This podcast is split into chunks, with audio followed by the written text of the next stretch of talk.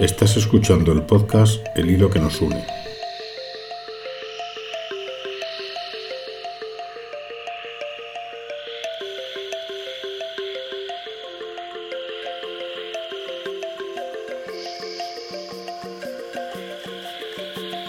Poesía en español a cargo de Francisco Molinero.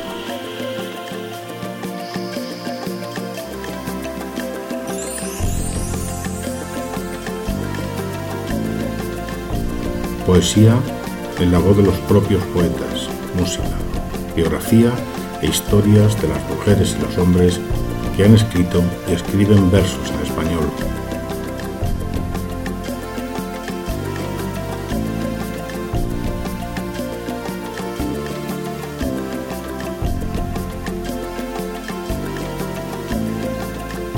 Tu participación es importante. Si quieres, ponte en contacto con el programa. Escribe a fmolinero.protonmail.com.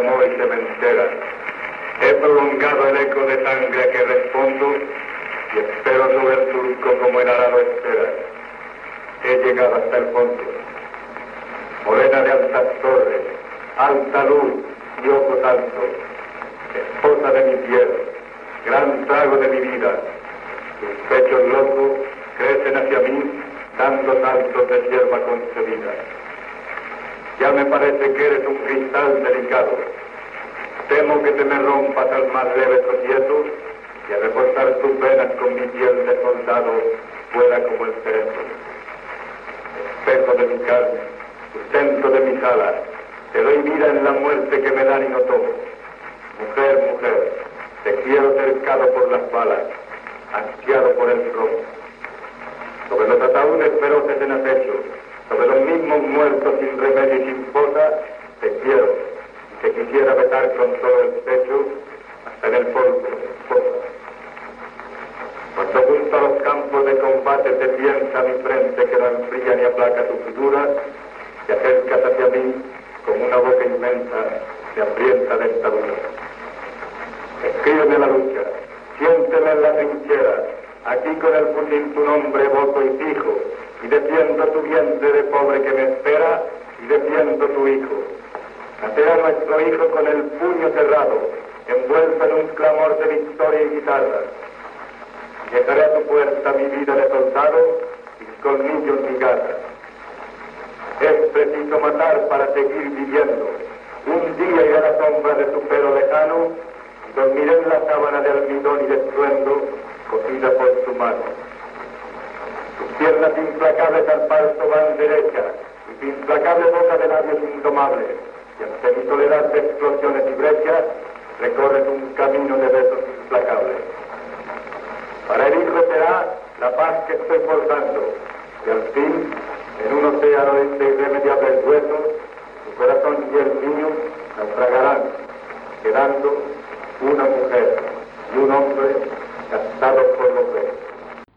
Recordar a Miguel Hernández que desapareció en la oscuridad y recordarlo a plena luz es un deber de España, un deber de amor. Pocos poetas tan generosos y luminosos como el muchachón de Orihuela cuya estatua se levantará algún día entre los azahares de su dormida tierra. No tenía Miguel la luz cenital del sur como los poetas rectilíneos de Andalucía, sino una luz de tierra, de mañana pedregosa, luz espesa de panal despertando. Con esta materia dura como el oro, viva como la sangre, trazó su poesía duradera, y este fue el hombre que aquel momento de España desterró a la sombra. Nos toca ahora y siempre sacarlo de su cárcel mortal, iluminarlo con su valentía y su martirio, enseñarlo como ejemplo de corazón purísimo, darle la luz, dársela a golpes de recuerdo, a paletadas de claridad que lo revelen, arcángel de una gloria terrestre que cayó en la noche armado con la espada de la luz. Quieren poner, gentes de la hierba mala, yugos que habéis de dejar rotos sobre sus espaldas. ¿Quién ha puesto al huracán? Jamás ni yugos ni trabas, ni quien al rayo detuvo prisionero en una jaula. Tendré apretados los dientes y decidida la barba. Si me muero que me muera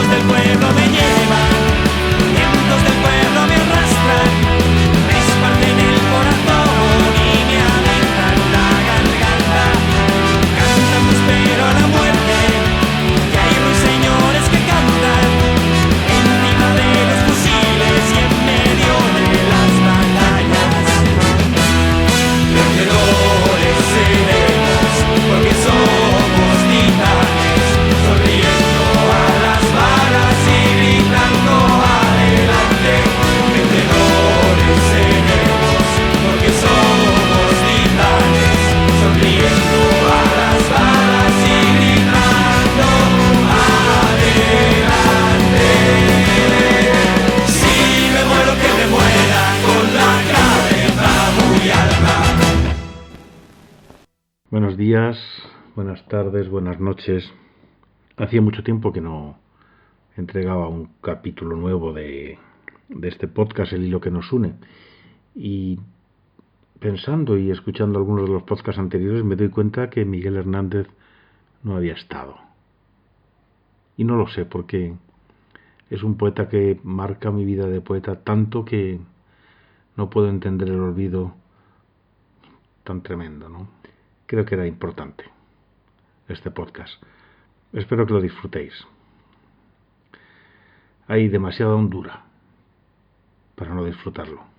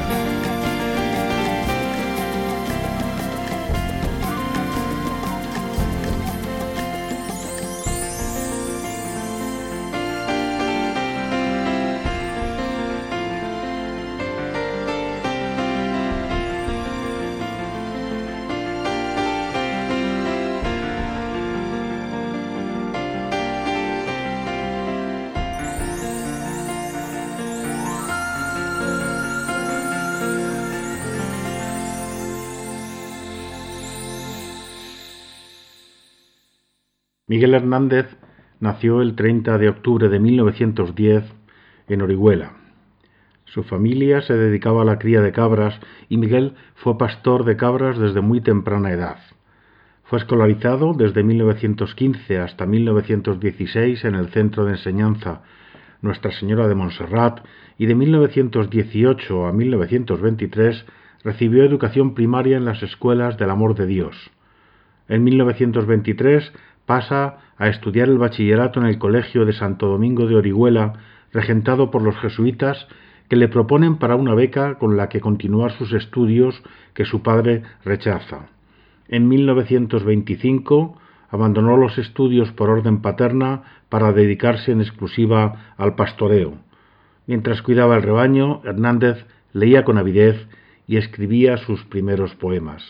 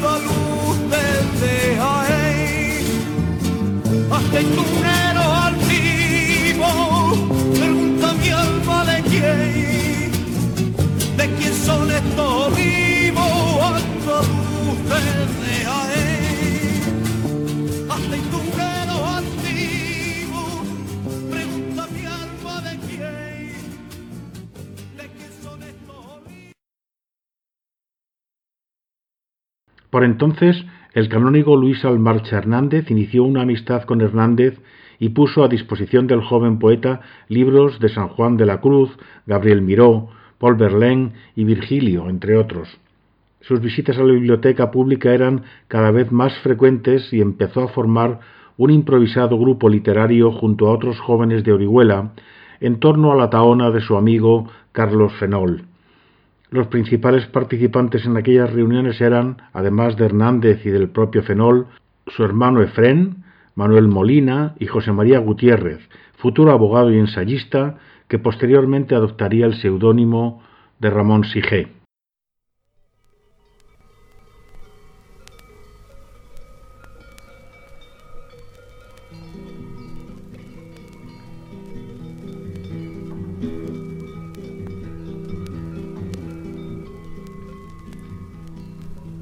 5 de enero, cada enero ponía mi calzado cabrero a la ventana fría y encontraba los días que derriban las puertas, mis abarcas vacías, mis abarcas desiertas. Nunca tuve zapatos, ni trajes, ni palabras, siempre tuve regatos, siempre penas y cabras. Me vistió la pobreza, me lamió el cuerpo el río, y del pie a la cabeza, pasto fui del rocío.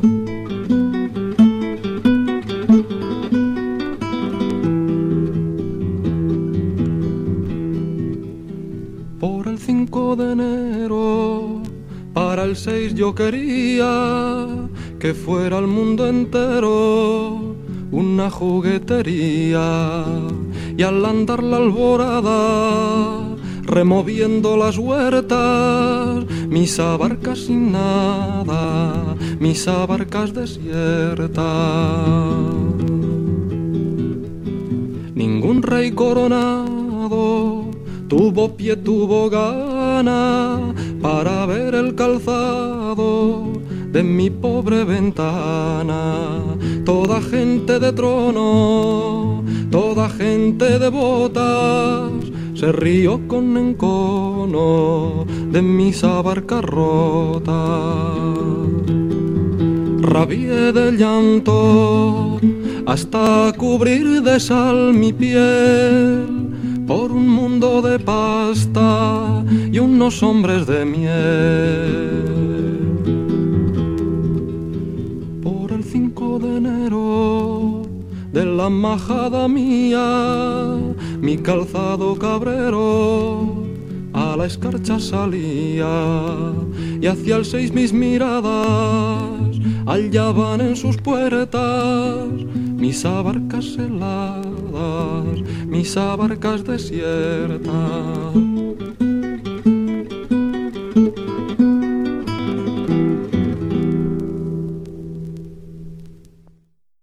Su pasión creciente por la escritura le lleva a pensar en comprar una máquina de escribir y dejar de molestar así al vicario que era quien le pasaba a limpio sus versos. Eladio Belda, administrador del semanario social y agrario El Pueblo de Orihuela, le aconseja comprar una de segunda mano, portátil, de la marca Corona, cuyo precio es de 300 pesetas. Miguel Hernández estrena su máquina de escribir el 20 de marzo de 1931. A partir de entonces, subirá cada mañana al monte hasta la Cruz de la Muela con el latillo al hombro y la máquina de escribir para componer poemas hasta altas horas de la tarde. Pintada, no vacía. Pintada está mi casa del color de las grandes pasiones y desgracias.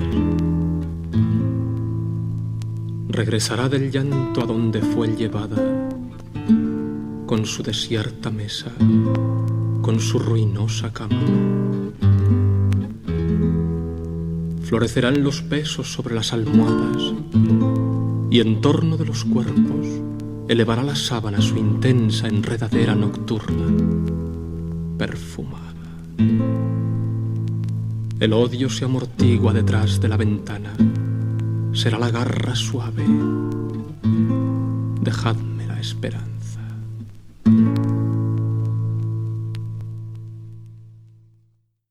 Debido a la reputación que logró gracias a las publicaciones en varias revistas y diarios, el 31 de diciembre de 1931 viajó a Madrid buscando consolidarse en la escena, acompañado de unos pocos poemas y recomendaciones. Introducido por Francisco Martínez Corbalán, las revistas literarias La Gaceta Literaria y Estampa lo ayudaron a buscar empleo, pero el intento no fructificó y se vio obligado a volver a Orihuela el 15 de mayo de 1932. No obstante, dicho viaje tuvo gran importancia al permitirle conocer de primera mano la obra de la generación del 27, así como la teoría necesaria para la composición de su obra Perito en Lunas. Llegó con tres heridas, la del amor, la de la muerte, la de la vida. Con tres heridas viene la de la vida, la del amor, la de la muerte. Con tres heridas yo, la de la vida, la de la muerte, la del amor.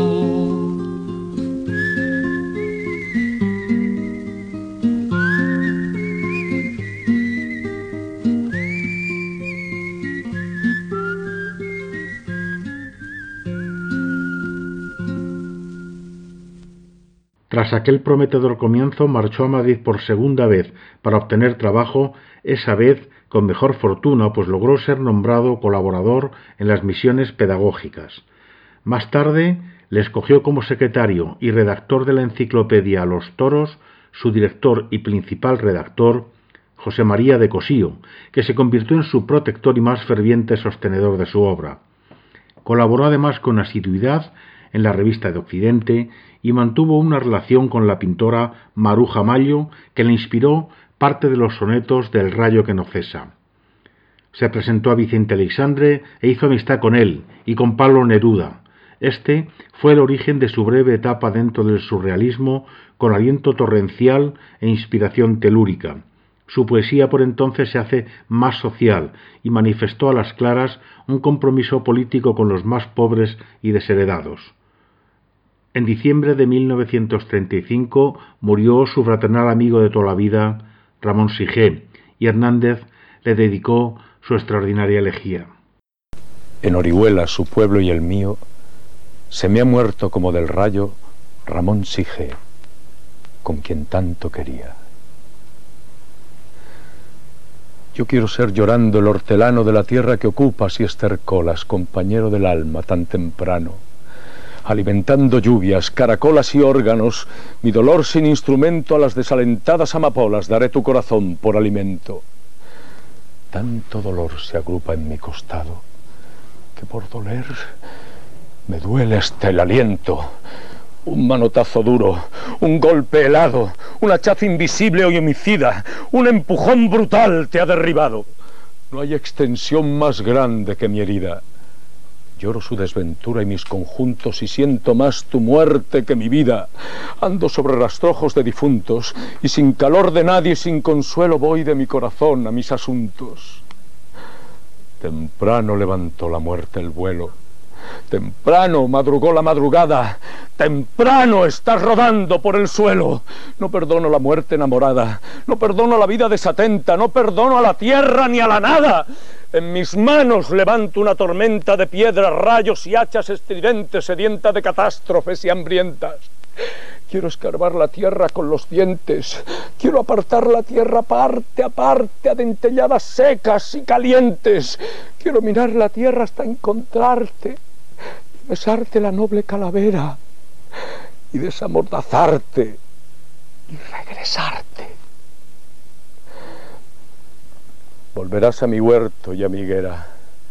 Por los altos andamios de las flores pajareará tu alma colmenera de angelicales ceras y labores. Volverás al arrullo de las rejas de los enamorados labradores. Alegrarás la sombra de mis cejas y tu sangre se irán a cada lado disputando tu novia y las abejas. Tu corazón, ya terciopelo ajado, llama a un campo de almendras espumosas mi avariciosa voz de enamorado.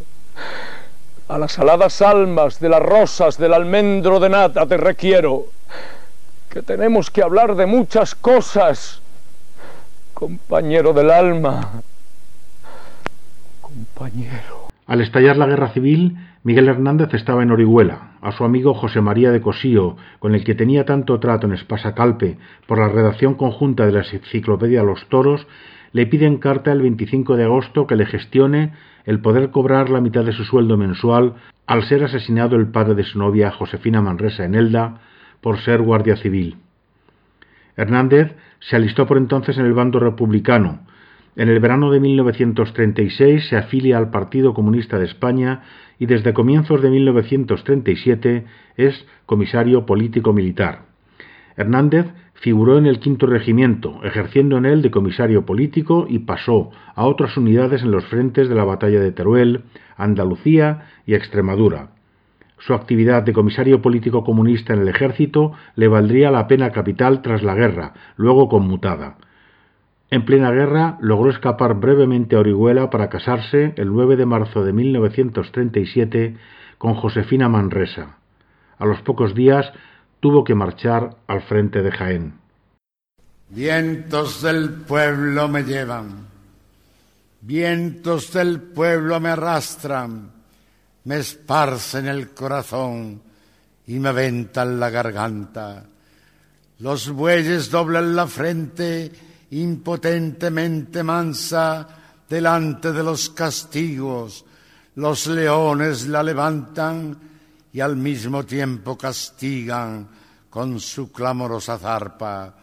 No soy de un pueblo de bueyes, que soy de un pueblo que embargan yacimientos de leones, desfiladeros de águilas y cordilleras de toros, con el orgullo en el asta, nunca medraron los bueyes en los páramos de España. ¿Quién habló de echar un yugo sobre el cuello de esta raza?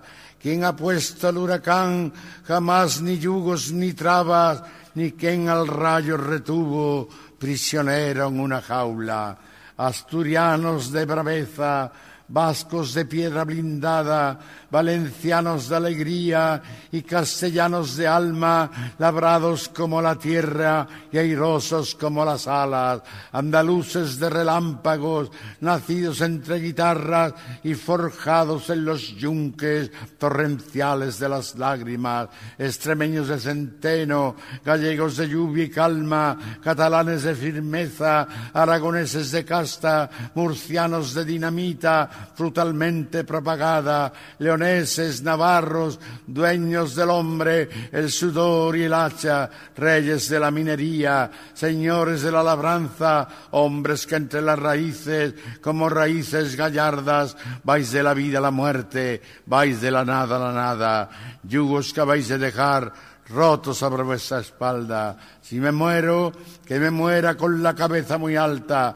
muerto y veinte veces muerto, la boca contra la grama, tendré apretados los dientes y decidida la barba. Cantando espera la muerte, que hay ruiseñores que cantan encima de los fusiles y en medio de las batallas.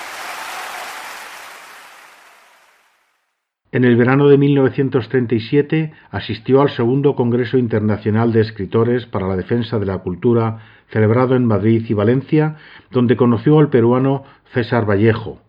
Más tarde viajó a la Unión Soviética en representación del Gobierno de la República, de donde regresó en octubre para escribir el drama Pastor de la Muerte y numerosos poemas recogidos más tarde en su obra El hombre acecha. El 19 de diciembre de 1937 nació su primer hijo, Manuel Ramón, que murió a los pocos meses de nacer, el 19 de octubre de 1938, y a quien dedicó el poema Hijo de la Luz y de la Sombra, y otros recogidos en el Cancionero y Romancero de Ausencias.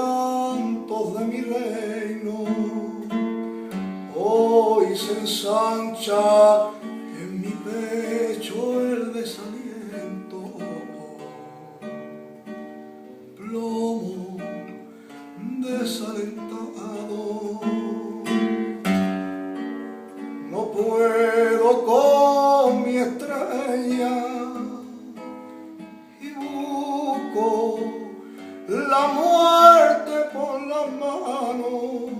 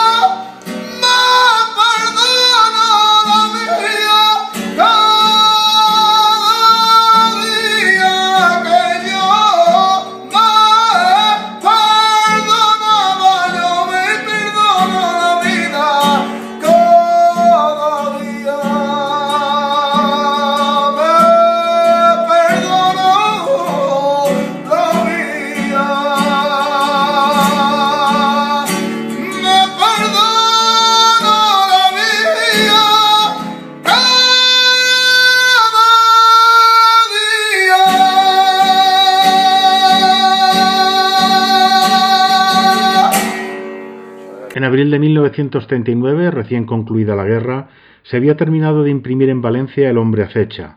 Aún sin encuadernar, una comisión depuradora franquista, presidida por el filólogo Joaquín de Entrambasaguas, ordenó la destrucción completa de la edición.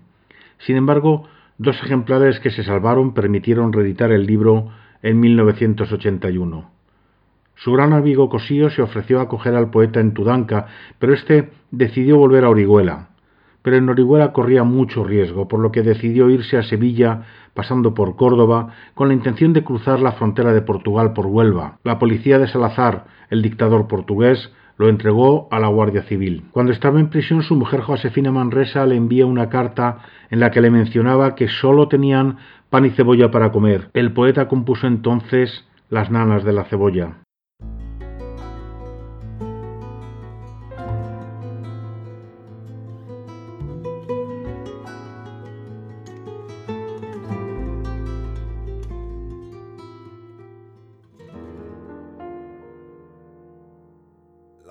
Cebolla escarcha se tierra de pobre, escarcha de tu día y de mi noche, hambre y cebolla, hielo negro y escarcha grande y redonda. En la cuna del hambre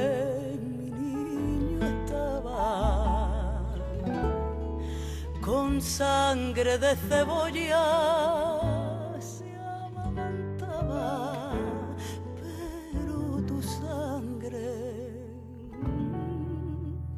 escarchada de azúcar, cebolla y hambre. Una mujer morena, resuelta derrama y lo hilo sobre la cuna.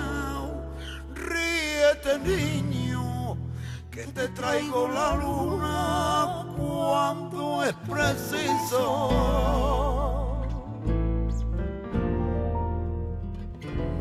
Alondra de mi casa ríete mucho. Es tu risa en los ojos, la luz del mundo. Ríete tanto que en el alma al oírte hasta el espacio. Tu risa me hace libre, me pone alas soledades me quita, cárcel me arranca, boca que corazón que en tu labio relampaguea. Es tu risa la espada más victoriosa, vencedor de las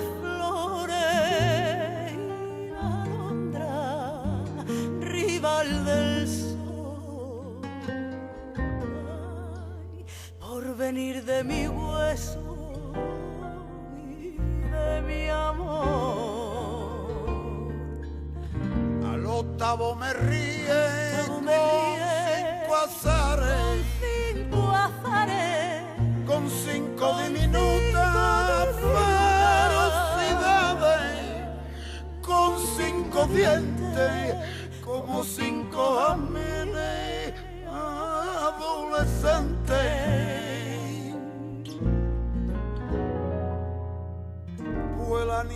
La doble luna del pecho. El triste de cebolla, tú satisfecho.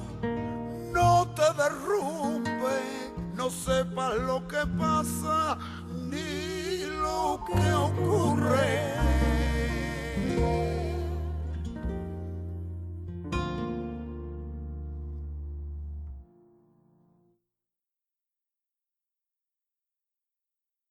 Desde la cárcel de Sevilla lo trasladaron al penal de la calle Torrijos en Madrid, hoy conde Peñalver, de donde gracias a las gestiones que realizó Pablo Neruda ante un cardenal, salió en libertad inesperadamente, sin ser procesado, en septiembre de 1939, aunque asimismo influyeron las gestiones paralelas de Cosío.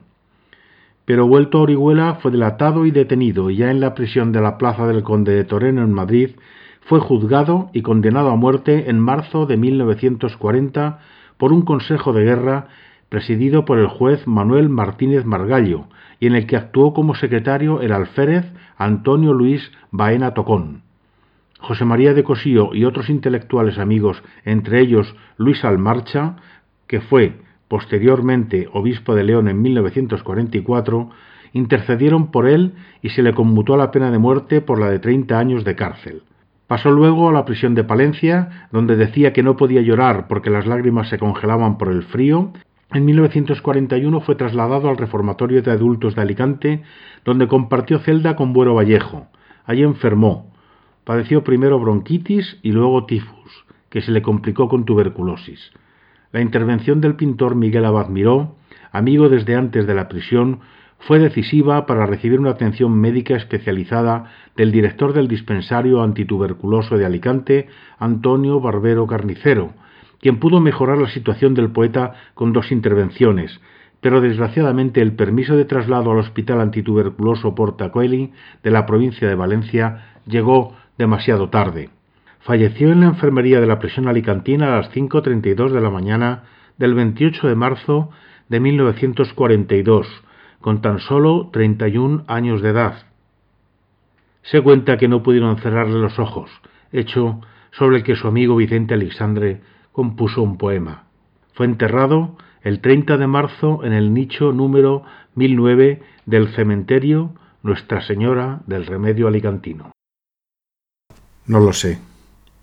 Fue sin música. Tus grandes ojos azules abiertos se quedaron bajo el vacío ignorante, cielo de losa oscura, masa total que lenta desciende y te aboveda, cuerpo tú solo inmenso, único hoy en la tierra, que contigo apretado por los soles escapa. Tumba estelar que los espacios ruedas con solo él, con su cuerpo acabado. Tierra caliente que con sus solos huesos vuelas así, desdeñando a los hombres. Huye, escapa. No hay nadie, solo hoy su inmensa pesantez de sentido. Tierra, a tu giro por los astros amantes. Solo esa luna que en la noche aún insiste, contemplará la montaña de vida. Loca, amorosa, en tu seno le llevas, tierra, oh piedad, que sin mantos le ofreces, oh soledad de los cielos, las luces, sólo su cuerpo, funeral, hoy alumbras. No, ni una sola mirada de un hombre ponga su vidrio sobre el mármol celeste. No le toquéis, no podríais. Él supo, solo él supo, Hombre tú, solo tú, Padre todo de dolor, carne solo para el amor, vida solo por amor, sí.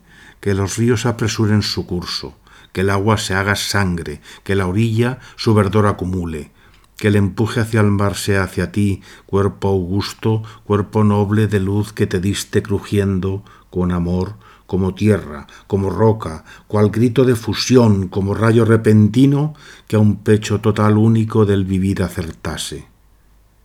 Nadie, nadie, ni un hombre. Esas manos apretaron día a día su garganta estelar, sofocaron ese caño de luz que a los hombres bañaba. Esa gloria rompiente, generosa, que un día revelara a los hombres su destino, que habló como flor, como mar, como pluma, cual astro. Sí, Esconded, esconded la cabeza, ahora hundidla entre tierra, una tumba para el negro pensamiento cabaos, y morded entre tierra las manos, las uñas, los dedos con que todos ahogasteis su fragante vivir. Nadie gemirá nunca bastante, tu hermoso corazón nacido para amar murió, fue muerto, muerto, acabado, cruelmente acuchillado de odio. ¿Quién dijo que el hombre ama? ¿Quién hizo esperar un día amor sobre la tierra? ¿Quién dijo que las almas esperan el amor y a su sombra florecen? ¿Que su melodioso canto existe para los oídos de los hombres? Tierra ligera, vuela, vuela tú sola y huye. Huye así de los hombres despeñados, perdidos, ciegos restos del odio, catarata de cuerpos crueles que tú, bella, desdeñando hoy arrojas. Huye, hermosa, lograda, por el celeste espacio con tu tesoro a solas. Su pesantez al seno de tu vivir sidéreo da sentido, y sus bellos miembros lúcidos para siempre inmortales sostienen para la luz sin hombres. Bueno, esto ha sido todo. Espero que, que os haya gustado y, y que os haya animado a leer a este poeta tan sentido, tan, tan íntimo, tan comprometido, tan luchador, tan revolucionario. Ya sabéis, si queréis aportar algo a este podcast, escribidme paco arroba byasl.com o uniros a mi canal de Telegram o seguidme en la página web elhiloquenosune.com. Muchas gracias.